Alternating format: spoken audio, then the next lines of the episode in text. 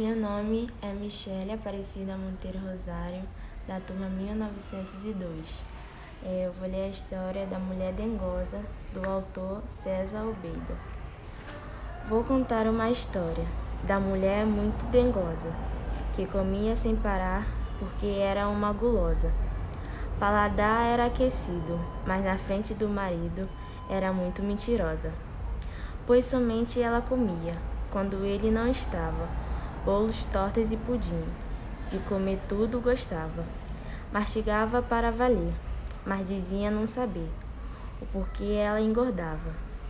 E dizia: Estou sem fome e não quero almoçar. Mas, mas mulher, alguma coisa você tem que mastigar. Não, não, não.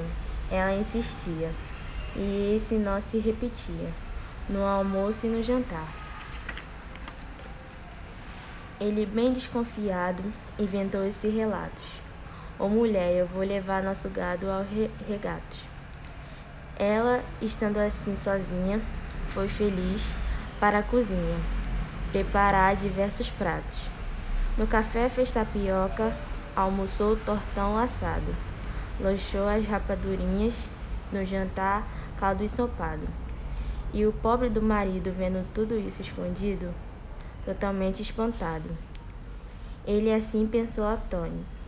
Oh meu Deus, como ela come, como faz a digestão. Para isso eu nem dou nome, e não sabe como engorda?